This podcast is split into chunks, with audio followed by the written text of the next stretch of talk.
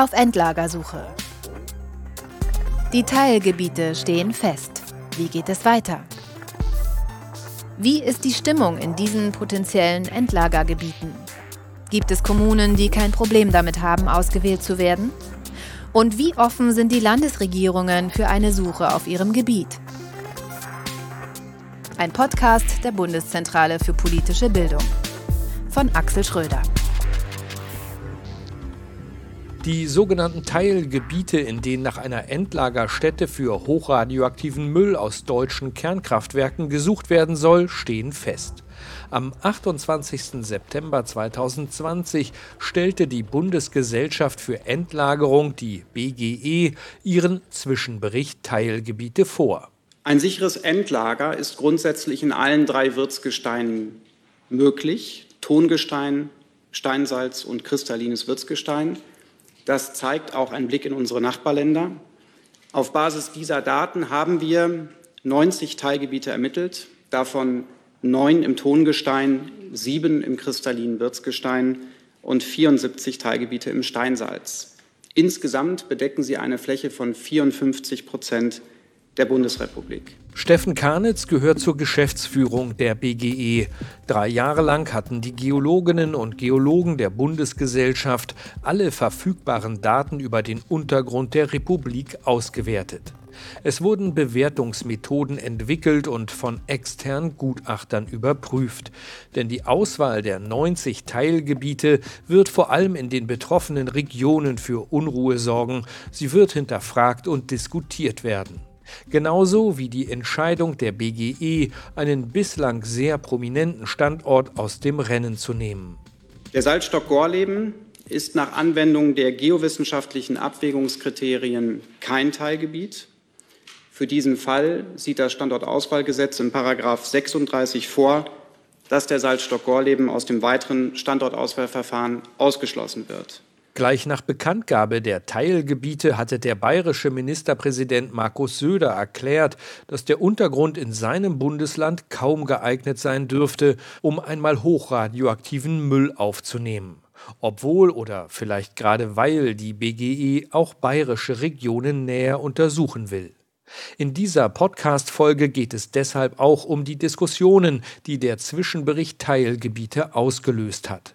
Wie gehen Kommunalpolitiker damit um, dass ihr Ort nun in den Fokus der Endlagersuche gerät?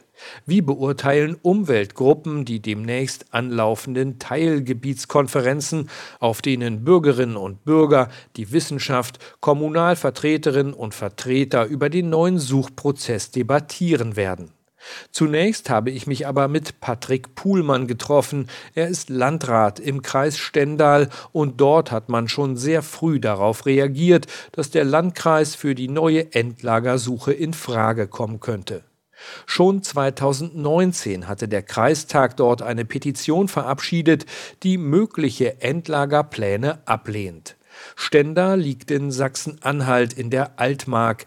40.000 Menschen leben hier. Die Kreisstadt gehört zum riesigen Teilgebiet 00400 TG. Unter der Erde gibt es hier Tonsteinvorkommen, die sich für ein Atommülllager eignen könnten. Den Stendaler Landrat Patrick Puhlmann von der SPD habe ich gefragt, was er vom neuen Suchverfahren hält und warum sich der Kreistag schon so früh positioniert hat.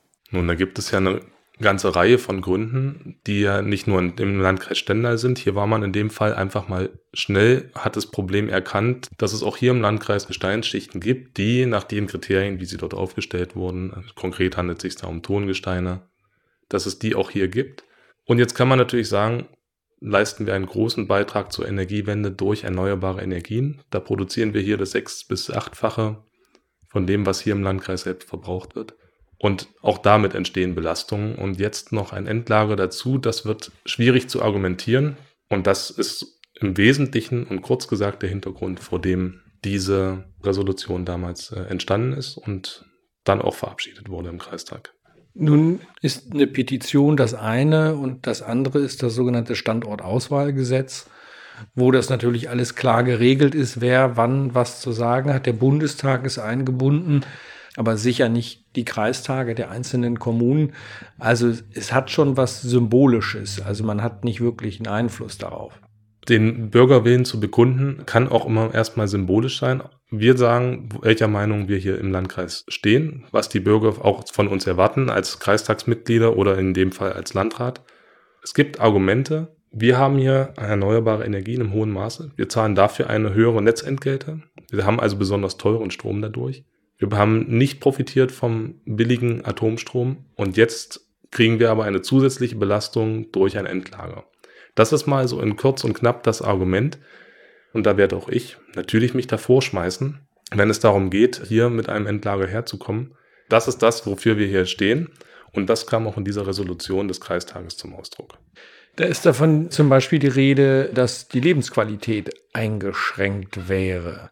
Kann das wirklich ein Argument sein? Letztendlich geht es ja um eine Aufgabe von nationaler äh, Verantwortung, von nationaler Tragweite. Wir haben uns entschieden, unseren Atommüll nicht zu exportieren. Also irgendwo muss das Zeug ja hin. Haben Sie denn Vertrauen in dieses Verfahren? Ja, wir müssen den Müll irgendwo in Deutschland unterbringen. Irgendein Standort wird am Ende besonders geeignet sein. Geologisch, fachlich am sichersten von allen. Daran habe ich schon Vertrauen. Trotzdem, egal wo es ist, wird es mit Einschränkungen für die Bevölkerung einhergehen. Es ist aber durchaus denkbar, so ist es ja auch in Gorleben gelaufen. Die Samtgemeinde bekommt jedes Jahr, ich glaube, 600.000 Euro an Ausgleichszahlungen. Das ist ja auch eine Idee, dass man in jedem Fall, wenn eine Region eine solche Last übernimmt, natürlich dafür irgendwie eine Entschädigung haben muss. Die Idee ist, dass man dann eben nicht einfach sagt, hier habt ihr viel, viel Geld, sondern dass man tatsächlich das in der Region entwickelt, was brauchen wir, worauf sind wir angewiesen, dass man dann zum Beispiel über eine Infrastruktur, die dann finanziert wird, eine Kompensation schafft. Stecken da nicht auch Möglichkeiten drin? Da kann man natürlich erstmal nichts gegen sagen. Aber es trifft ja nicht nur diese eine Gemeinde, es trifft auch darum herum. Und ich sage mal, eine Massentierhaltungsanlage bringt auch mehrere hunderttausend Euro Gewerbesteuer jedes Jahr für eine Gemeinde und trotzdem möchte ich sie nicht geschenkt haben. Und es hängen Lasten daran, ob da viel übrig bleibt, um jetzt wirklich Zukunft zu schaffen für eine Region. Da käme es sicherlich immer auf einzelne Kompensationen an, aber sich allein in den Prozess zu begeben, also für Geld und daraus eine Zukunftschance zu machen, ich halte das für schwierig und ich halte das auch für schwer vermittelbar. Und ich glaube auch nicht, dass die Leute sich dafür entscheiden würden, wenn sie denn vor die Wahl gestellt würden, was sie ja letzten Endes nicht werden. Andererseits haben wir im Moment Kohleausstieg, wird auch mit Riesensubventionen begleitet. Die Regionen haben da wirklich große Summen, um sich zu entwickeln, zur Verfügung. Aber auch da steht nachher die Frage, wird das reichen und wie nachhaltig kann man damit wirtschaften? Und ja, das sind Fragen, die, die müsste man dann klären, wenn es soweit ist. Aber ich kann mir nicht vorstellen, dass die Ausgleichssummen, wir reden hier über viele, viele Jahre und nicht über 20 Jahre Kohleausstiegsszenario. Wir reden über viele Jahre, dass wir große Summen bekommen müssten und sich das abkaufen zu lassen. Da sehe ich im Moment nicht, dass die Reise dahin geht, dass man es gern aufnimmt, das Endlager, um dafür Geld einzunehmen. Na, in Schweden ist man diesen Weg gegangen. Da hat die SKB, die zuständige Firma, eben Studien dann erstellen lassen für die Kommunen, die überhaupt bereit sind, darüber zu reden. Und da kann man jetzt sagen, gut, das ist wenig überraschend. Mit dem Endlager sahen die Zukunftsaussichten für diese Kommunen viel, viel besser aus als ohne. Und da gab es ja tatsächlich einen Wettbewerb der Kommunen darum, dieses Endlager zu bekommen. Aber wenn ich Sie richtig verstehe, das ist in Ihren Augen hier bei der Endlagersuche in Deutschland eher unwahrscheinlich, dass man sich sozusagen bewirbt und gern an erster Stelle da stehen möchte. Es scheint mir im Moment nicht auf einen Wettbewerb hinauszulaufen. Und zwar nicht nur im Landkreis Stendal nicht. Ich sehe den bayerischen Ministerpräsidenten, der in dieser Phase völlig unangebracht sagt, es gibt nichts geeignetes in Bayern. Und da sehe ich die Gefahr groß, dass es jetzt einen Ausschließungswettbewerb, und zwar in einen politischen Ausschließungswettbewerb, wo es eigentlich nicht um die geologischen Formationen nachher gehen wird, sondern wo man jetzt jeder die sachlichen Argumente, die einem zur Verfügung stehen, nehmen wird, um auszuschließen, dass das Endlager in diesen Ort kommt. Und bei der ganzen Geschichte der Endlager in Deutschland halte ich es für unwahrscheinlich, dass man das in einer Region tatsächlich als einen Gewinn verkauft kriegt, oder dass die Bürger es als einen Gewinn empfinden, wenn das in diese Region kommt. Ich glaube, auch in Gorleben würde man heute auch nicht für zwei Millionen jedes Jahr sagen, dann haut mal das Endlager hier hin. Aber wir sind ganz am Anfang dieser Endlagersuche. Am Ende wird sich dieses ganze Verfahren auch äh, bewähren müssen und man wird sehen, inwiefern diese Bürgerbeteiligung über Teilgebietskonferenzen, später über Standortkonferenzen, wie sich dieses Verfahren entwickelt und ob tatsächlich immer nur die Wissenschaft im Vordergrund steht, die Geologie.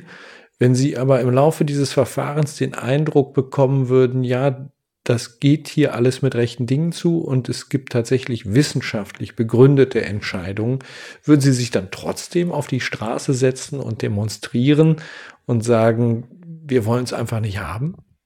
Ich befürchte, dass man allein durch das Verfahren es nicht allen wird recht machen können. Also das Verfahren mag, und dafür spricht einiges, das Verfahren, so wie es bisher läuft, ist sehr transparent. Es scheint allein auf den geologischen Fakten äh, zu beruhen. Jetzt sind wir aber noch bis 2031 noch einen weiten Weg.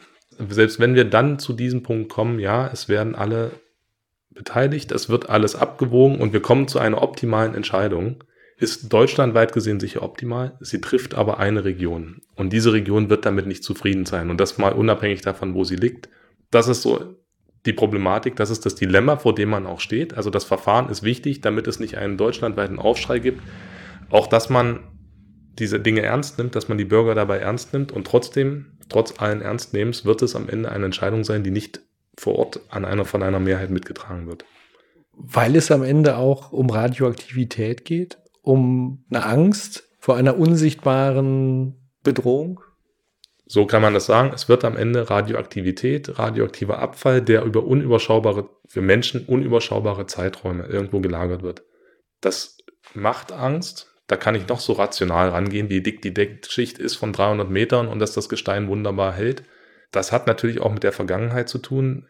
Beispiele wie die Asse, ja, die sind jetzt nicht in diesem Verfahren, aber das sind Beispiele, wo klar ist, das wurde als ein großes, sicheres Lager verkauft und das war es eben nicht. Das schafft nicht Vertrauen und das sitzt einfach sehr tief drin und deswegen halte ich es für unwahrscheinlich, also dass wir einen Wettbewerb kriegen um das Endlager, weil darin die Zukunftschancen stecken. Ich bin gespannt, ich will nichts ausschließen, aber das ist nicht der Weg, auf dem ich mich jetzt machen möchte, möglichst gute Konditionen auszuhandeln, damit man es bekommt. Diese Entscheidung vom 28. September 2020, als die Bundesgesellschaft für Endlagerung diese 90 Teilgebiete bekannt gegeben hat, wie wurde das hier diskutiert in Stendal? Wurde darüber berichtet in der Lokalpresse?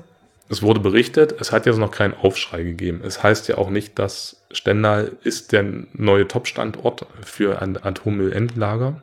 Und weil Stendal noch nicht als, äh, als Top-Standort für ein Atommüllendlager gesehen wird, ist die Diskussion ja immer noch sehr theoretisch. 54 Prozent der Flächen sind im Moment als mögliche Gebiete angezeigt in diesem Gutachten. Wir sind also weit davon entfernt, dass es konkret wird. Natürlich sowas wie wir feiern, wie die Gorlebender, die damit rausfallen, das haben wir ja nicht, aber wir haben eben auch noch nicht. Stendal wird's oder Stendal ist wahrscheinlich, dass es wird. Wir begleiten das als Landkreis auch äh, sehr genau. Wir haben eigene Seite dafür eingerichtet, wo man jederzeit äh, auch die Sachen nachsehen kann. Und ich rechne damit, dass auch die Diskussion um die Endlagersuche immer wieder hochkommen wird. Wir haben noch einen längeren Zeitraum vor uns. Es war jetzt nicht im Moment nicht, dass es einen großen Aufschrei gab. Während sich Patrick Puhlmann Sorgen macht, dass Stendal es auch in die zweite Runde der Endlagersuche schaffen könnte, dass der Landkreis sich also unter den sogenannten Standortregionen wiederfinden könnte, die dann obertägig untersucht werden, wird in Gorleben gefeiert, mit Posaunenchor und etlichen Redebeiträgen. Rebecca Harms, die schon seit Ende der 1970er Jahre gegen ein Atommüllendlager in Gorleben gekämpft hat, ist wie so viele andere erleichtert. Das ist so viel mehr, als wir zwischendurch gedacht haben, dass wir erreichen können, dass ich wirklich eigentlich gar nichts anderes sagen wollte als habt ihr wirklich gut gemacht, habt ihr alle zusammen wirklich gut gemacht und wenn dieser Corona-Mist vorbei ist, dann glaube ich, müssen wir ein richtiges Fest ohne Kundgebung und nur mit Partystimmung machen. Die Aktivistinnen und Aktivisten des Gorleben-Widerstands haben den Salzstock, der seit Anfang der 1980er Jahre erkundet wurde, zwar schon immer für ungeeignet gehalten, dass er aber wirklich von der Bundesgesellschaft für Endlagerung im allerersten Verfahrensschritt aussortiert wird, hat die meisten dann doch überrascht. Die Entscheidung ist nicht revidierbar, so sieht es das Standortauswahlgesetz vor, das den Ablauf der neuen Endlagersuche vorschreibt. Ausgeschieden ist Gorleben vor allem deshalb, weil es dort, anders als bei anderen Salzstöcken, kein wasserundurchlässiges Deckgebirge gibt. Und darauf kommt es an, wenn hochradioaktiver Müll tief unter der Erde gelagert werden soll. Die Menschen aus Regionen, die nun im Teilgebietsbericht der BGE auftauchen, können am 17. und 18. Oktober an der Auftaktveranstaltung der sogenannten Teilgebietskonferenzen in Kassel teilnehmen. Die Platzanzahl ist wegen der Corona-Pandemie begrenzt, aber jede und jeder kann dort auch online teilnehmen. Das verspricht die Bundesanstalt für die sichere Endlagerung, das die Konferenz veranstaltet. Mit dabei sein wird auch der BUND, der Bund für Umwelt und Naturschutz Deutschland. Die politische Geschäftsführerin der Umweltschutzorganisation ist Antje von Brok. Ich habe sie gefragt, wie der BUND zum neuen Endlagersuchverfahren steht. Wir sind immer gegen die Atomkraft gewesen und haben uns viele, viele Jahrzehnte für einen frühen, schnellen Ausstieg eingesetzt. Wir verstehen uns aber trotzdem als Teil der Zivilgesellschaft, die dieses gesellschaftliche Problem lösen muss. Der BUND war ja Teil der Endlagerkommission und auch wenn wir den Abschlussbericht äh, nicht zugestimmt haben und mit einem Sondervotum äh, in den Abschluss gegangen sind, haben wir uns nie aus dem Prozess rausgezogen. Uns ist es wichtig, das ist ein gesamtgesellschaftliches Problem, was wir gemeinsam lösen müssen und da ziehen wir uns nicht aus der Verantwortung. Gibt es denn trotzdem an dem Suchverfahren auch Kritik vom BUND? Also nehmen wir mal die Öffentlichkeitsbeteiligung. Da gibt es ja von unterschiedlichen Umweltgruppen Kritik daran, dass die eben nicht ausreichend gewährleistet ist.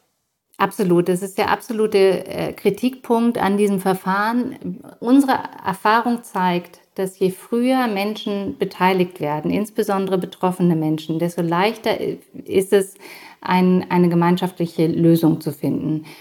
Das sehen wir hier nicht gegeben. Also wir haben diesen Bericht präsentiert bekommen, 444 Seiten äh, plus Anhang, da kommen wir auf Tausende von Seiten.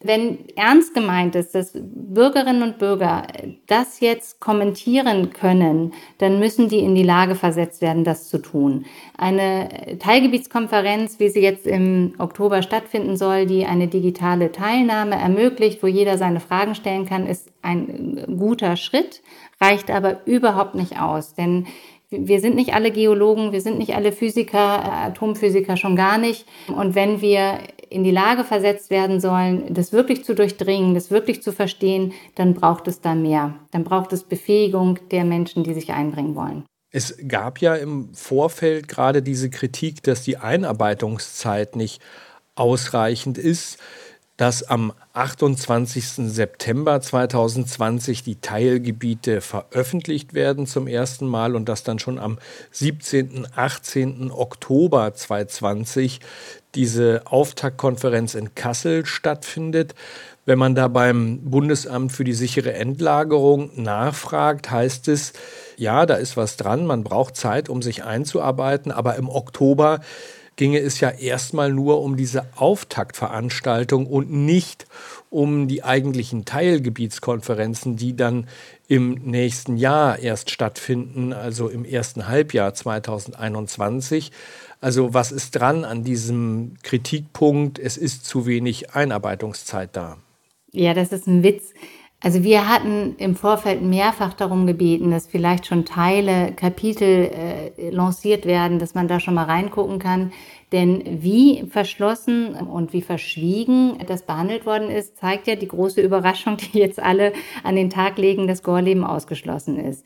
Auch eine große Überraschung, das erlebe ich äh, sowohl in der Anti-Atom-Szene als auch in der Politik, ist, wie viele Gebiete noch nicht ausgeschlossen sind. Also, dass wir im Moment über 54 Prozent der bundesdeutschen Fläche sprechen. Insofern ist über die Methodik gesprochen werden, aber nicht über die Inhalte. Und unsere Kritik ist ja nicht per se, dass nicht gründlich gearbeitet werden soll und dass man dafür vielleicht auch mal die Türen zumachen muss, damit politische Einflussnahme verhindert wird, sondern dass einerseits diese drei Jahre eben sehr konsequent eingehalten wurden und andererseits jetzt acht Monate folgen, in denen es schnell, schnell gehen muss. Dafür ist das Verfahren zu wichtig. Das ist eine Frage auf die nächsten eine Million Jahre, die geklärt werden muss. Und da muss es dann entsprechend hinten raus auch nochmal mehr Zeit geben. Aber wie ließe sich das Verfahren denn heilen? Also wie könnte man die Fehler wieder ausbügeln, die Sie in diesem Verfahren sehen?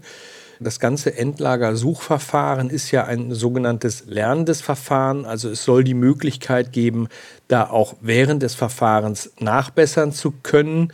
Wäre es denn also in Ihren Augen, wenn wir nochmal über die Beteiligung und die Vorbereitungszeit jetzt auf die Teilgebietskonferenzen reden, Wäre es dann sozusagen eine gute Idee, die Teilgebietskonferenzen weiter nach hinten zu schieben, damit mehr Zeit zur Vorbereitung ist?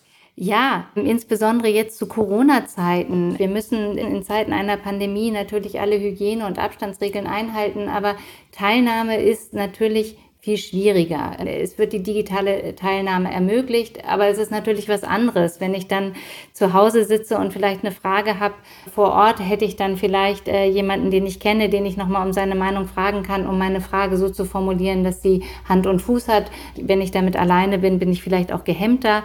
Insofern ja, also ich finde ernsthaft, das ist ein, ein zu großes Problem, als dass man sich jetzt äh, strikt an, an das hält, was man zu Nicht-Pandemie-Zeiten geplant hat und dass man auch nochmal nachbessert, was die Möglichkeiten, die, die, auch die finanziellen Mittel angeht, um äh, Bürgerinnen und Bürgern das Verstehen zu ermöglichen.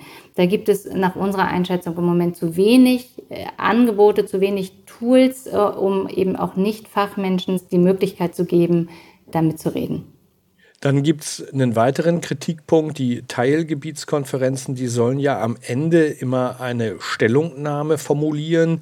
Die geht dann wieder an die Bundesgesellschaft für Endlagerung, die die dann ins weitere Suchverfahren einspeisen muss. Aber nach der bisherigen Regelung ist die BGE halt nicht verpflichtet dazu, dieses Votum eins zu eins dann mit einzufügen ins Verfahren. Müsste also dieses Votum der Teilgebietskonferenzen gestärkt werden?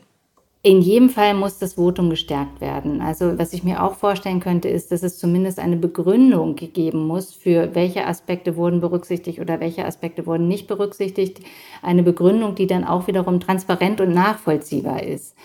Also einfach nur den Menschen das Gefühl zu geben, ihr dürft zwar was sagen, aber was daraus wird, das ist einer Gesellschaft überlassen. Das äh, nimmt den Bürgerinnen und Bürgern das Gefühl der Wirkmächtigkeit. Das würde, glaube ich, auch dazu führen, dass Menschen irritiert und verunsichert sind, inwiefern ihr Engagement da was bringt.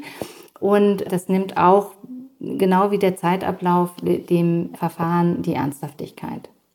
Von einigen Umwelt- und Anti-Atom-Gruppen wird dann auch die Kritik formuliert, dass das Verfahren zwar eigentlich wissenschaftsbasiert sei und das ist auch gut so, dass es eben aus diesem politischen Raum rausgenommen wurde. Das ist ein Vorteil gegenüber der bisherigen Suche, die sich ja immer nur auf Gorleben fokussiert hat, wo es eben politische Einflussnahme gab. Jetzt geht es eben um wissenschaftliche Kriterien, aber am Ende jedes einzelnen Verfahrensschritts in diesem dreistufigen Suchprozess entscheidet immer der Bundestag darüber, welche Gebiete nun in die engere Auswahl kommen. Also haben wir schon wieder einen Einfluss der Politik. Andererseits ist ja auch ein Beschluss des Bundestages auch etwas, was den einzelnen Verfahrensschritten mehr Legitimität verschaffen kann. Also ich bin ein großer Fan der Demokratie und dass Entscheidungen von solcher Tragweite auch eine politische Entscheidung bedürfen, äh, das unterstütze ich sehr. Wichtig ist, wie gesagt, wir, das ganze Verfahren muss so transparent wie möglich laufen. Es muss nachvollziehbar sein, welche Kriterien mit welcher Gewichtung wie bewertet wurden und dass dann am Ende unsere Volksvertreter äh, entscheiden, Das finde ich legitim, das finde ich Demokratie angemessen. Wichtig ist dabei aber unbedingt, dass eine solche Einflussnahme wie aus Bayern kommt, wo Herr Söder sagt, naja, Bayern schließe ich einfach mal per se aus, ohne dass er das irgendwie begründen kann, das darf natürlich eine politische Debatte nicht dominieren. Jetzt ist der BUND ja eine bundesweite Umweltschutzorganisation. Haben Sie denn aus einzelnen Landesverbänden schon Rückmeldung bekommen, dass äh, eben dort gefragt wird, Mensch, wie können wir jetzt vorgehen? Wir sind auch betroffen, wir sind auch Teilgebiet hier in unserem Landesverband. Gibt es dann schon so Rückmeldungen, wo es heißt, ja, wir wollen das Endlager auch nicht haben. Wie können wir jetzt vorgehen? Tatsächlich noch nicht. Aber tatsächlich ist noch keine Stimme bei mir angekommen, die sagt, oh Gott, oh Gott, bei uns könnte jetzt dieses Endlager kommen, gebt mir Argumente, warum das nicht in Ordnung ist. Ein Grund kann natürlich auch sein, dass ja wir alle erwartet haben, dass der Bericht sehr viel dezidierter schon ähm, auf eine viel kleinere Fläche oder drei oder vier Teilgebiete abzielen wird und dass jetzt einfach so viel Fläche drin ist, dass potenziell ja jeder betroffen ist das nimmt natürlich auch ein bisschen den Druck aus der Debatte.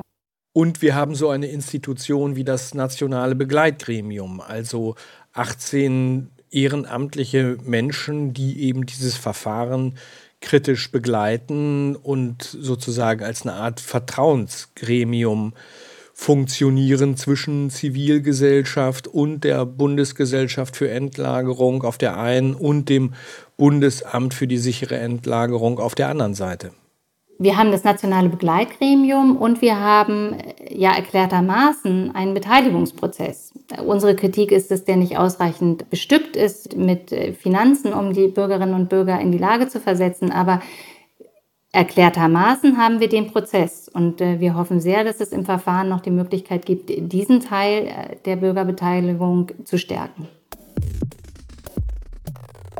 Beim neuen Suchverfahren gibt es also, zumindest in den Augen von Umwelt- und Anti-Atom-Gruppen, noch viel Nachbesserungsbedarf. Immerhin soll es mit diesem Verfahren gelingen, das über Jahrzehnte gewachsene Misstrauen in der Bevölkerung zu überwinden und Vertrauen schaffen in den Suchprozess.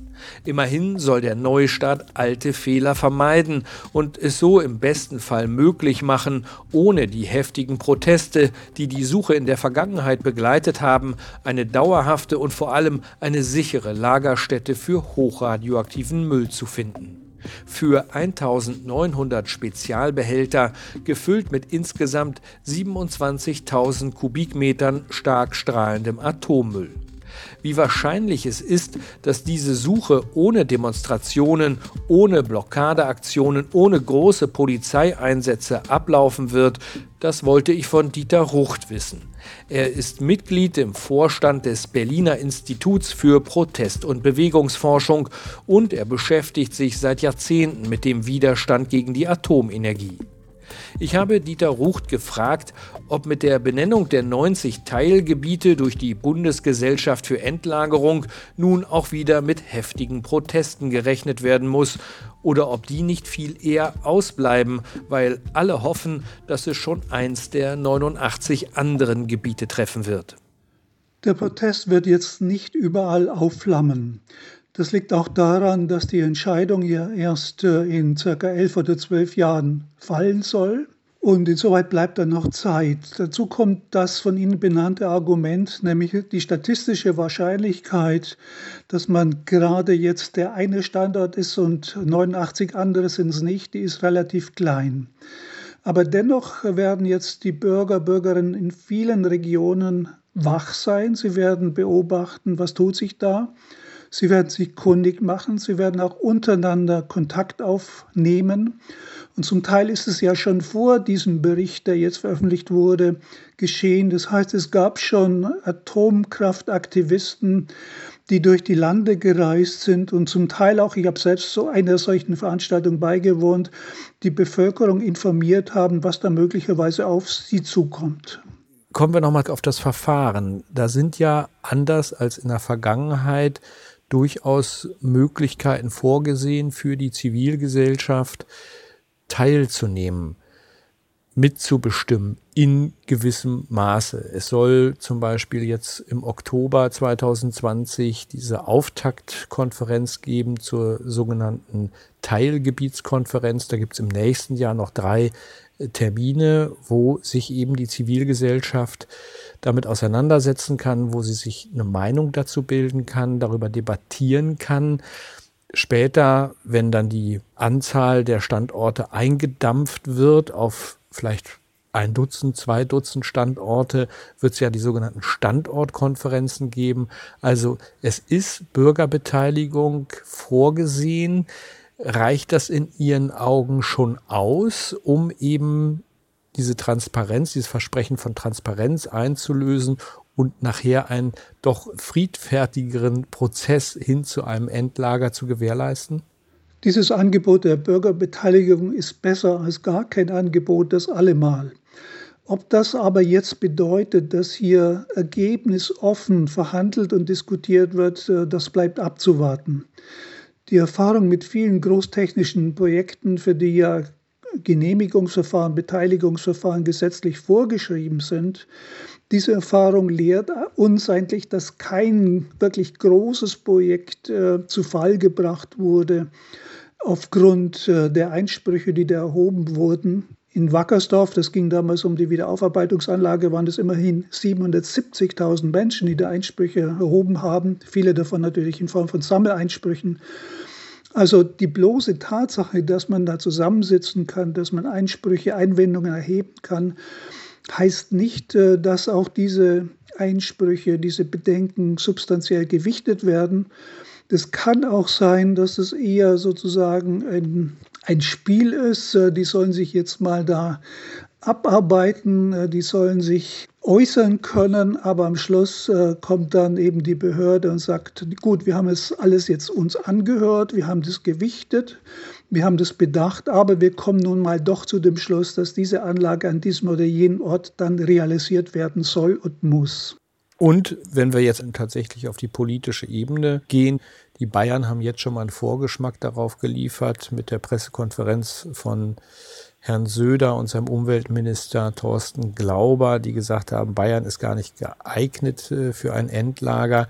Aber da bekommt man schon mal so einen Vorgeschmack darauf, inwieweit dann es auch einen Schulterschluss im Protest geben könnte zwischen Landesregierung und Zivilgesellschaft. Durchaus. Die Bayern haben jetzt schon Bedenken geltend gemacht und das, ist, das Ganze ist ein sehr komplexes Spiel neben den wissenschaftlichen Kriterien kommen eben verschiedene politische Player da in dieses Spiel. Und dazu gehören eben nicht nur die örtlichen Gemeinderäte, die da eher nur am Rande mitbeteiligt sind oder Kreisräte.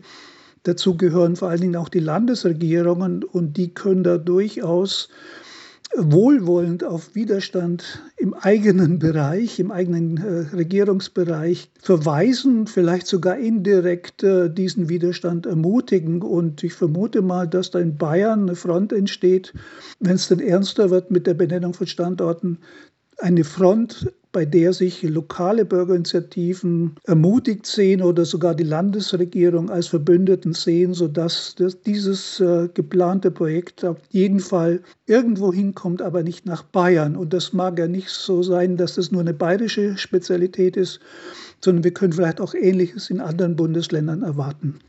Jetzt gibt es im neuen Verfahren das sogenannte nationale Begleitgremium. 18 Mitglieder, alle arbeiten ehrenamtlich aus unterschiedlichen gesellschaftlichen Gruppen. Ist das auch eine Möglichkeit, das Verfahren protestärmer zu gestalten? Es gibt natürlich schon Kritik auch aus diesem nationalen Begleitgremium, dass man gar nicht die Mittel und die Man- und Woman-Power hätte, zum Beispiel mit der Bundesgesellschaft für Endlagerung oder dem Bundesamt für die sichere Endlagerung auf Augenhöhe dieses Verfahren zu begleiten, als Kontrollgremium zu fungieren. Aber ist die Idee des nationalen Begleitgremiums nicht schon mal eine gute? Im Prinzip ja, aber es kann immer noch so sein, dass hier ein Ungleichgewicht der Kräfte und Kompetenzen besteht. Es ist auch schwer, das wirklich zu beheben. Also wir haben auf der einen Seite durchaus engagierte Privatpersonen oder Leute, die über Verbände da oder Religionsgemeinschaften in dieser Kommission sitzen. Aber das sind nun mal Leute, die haben eine Familie, die haben einen anderen Beruf und die treten dann ab und zu zusammen, die müssen dann große Papiermengen in kurzer Zeit verdauen. Also ich will den Leuten überhaupt nicht die Kompetenz absprechen, aber es ist doch ein Ungleichgewicht, ein strukturelles Ungleichgewicht, das nicht zu beseitigen ist. Das bedeutet dann immer, dass diejenigen, die enger an den Quellen sitzen der Informationen, dann auch einen Informationsvorsprung haben und eine überlegene Situation, sobald Konflikt- und Streitpunkte aufkommen.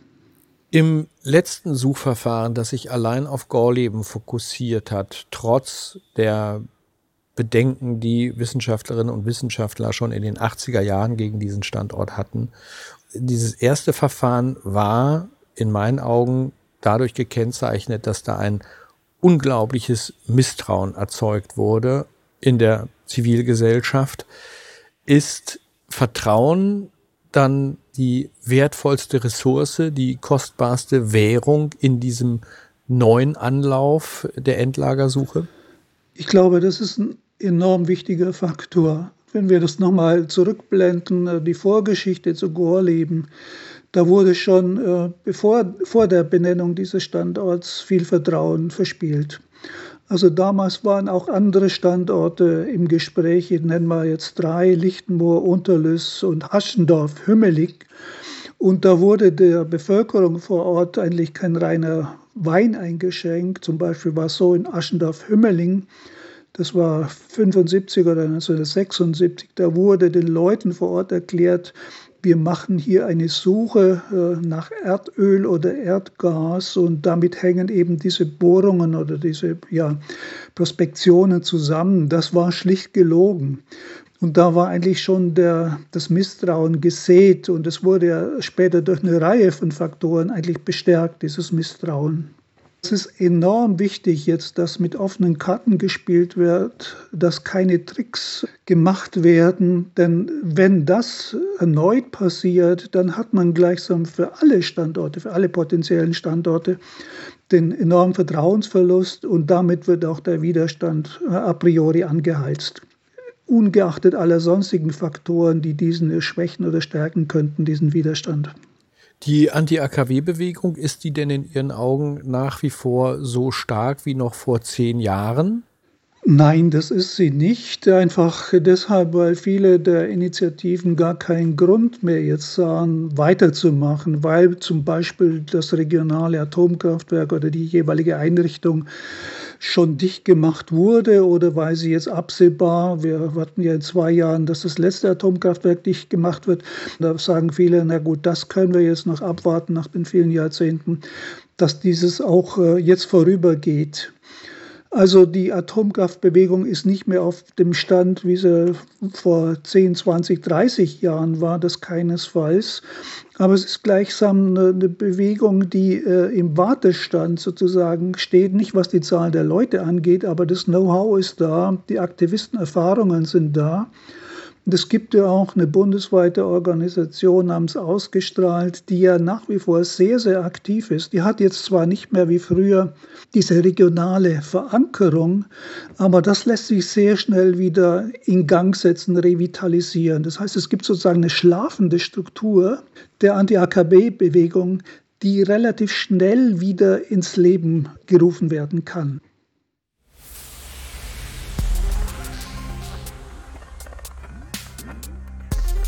Das war die sechste Folge der Podcast-Reihe Auf Endlagersuche von Axel Schröder im Auftrag der Bundeszentrale für politische Bildung.